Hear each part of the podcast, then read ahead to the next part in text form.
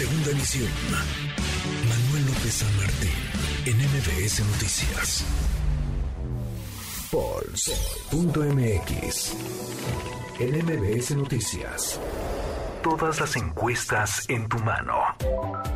Alfonso Basilio, socio director de Político MX, toca revisar el ranking de presidenciales, el Power Ranking que hacen, que elaboran para conocer cómo van, cómo se mueven y cómo se están acomodando las fichas de cara a 2024. Poncho, ¿cómo estás? Muy buenas tardes.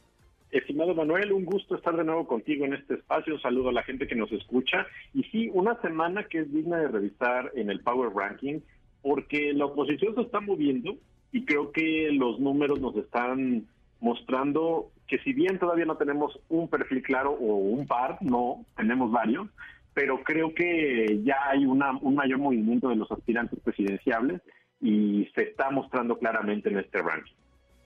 A ver, ¿cómo van? ¿Cómo se van moviendo? ¿Quiénes están en el, en el top 10 de ese Power Ranking presidencial, Poncho? Mira, los primeros tres lugares se mantienen eh, por principales corcholatas. En primer lugar está Claudia Sheinbaum, en segundo lugar está Marcelo Ebrard y en tercer lugar está Dan Augusto López. Los tres sabemos emanados de Morena y se han mantenido en ese 1, 2, 3 desde el inicio de este ranking en, eh, a finales de noviembre del año pasado. Sin embargo, esta es la primera vez desde que publicamos este ejercicio estadístico que del lugar 4 al lugar 10 hay puros integrantes de la oposición.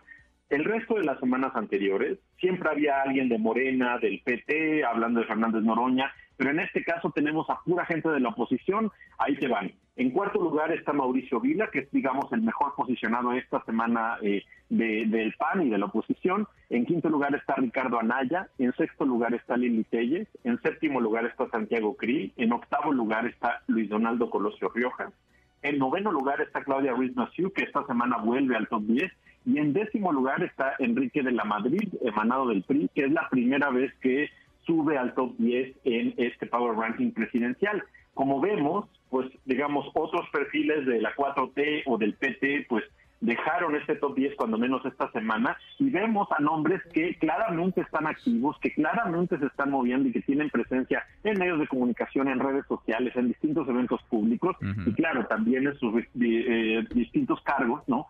Y, y esto creo que nos está mostrando pues que ya hay mucho más movimiento y ya si bien creo que todavía no estamos cerca de la definición de quién pudiera ser el candidato de la oposición, pues ya cuando menos se ve que hay mayor interés en las encuestas de medirlos y por supuesto de enfrentarlos en careos con los morenistas. Pero sí, aunque siguen muy consolidados, ¿no? Allá arriba, muy arriba, Claudia Sheinbaum, Marcelo Ebrard y Adán Augusto López, en ese orden, Puncho en ese orden y efectivamente están muy consolidados.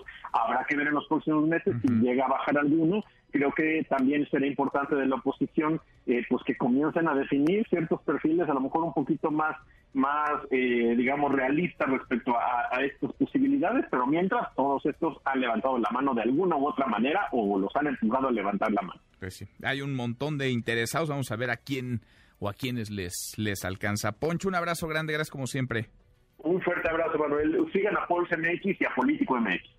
Lo seguimos, por supuesto, y vale muchísimo la pena porque se está calentando el ambiente de cara a 2024 cada vez más cerca. Abrazo grande, muchas gracias. Eh.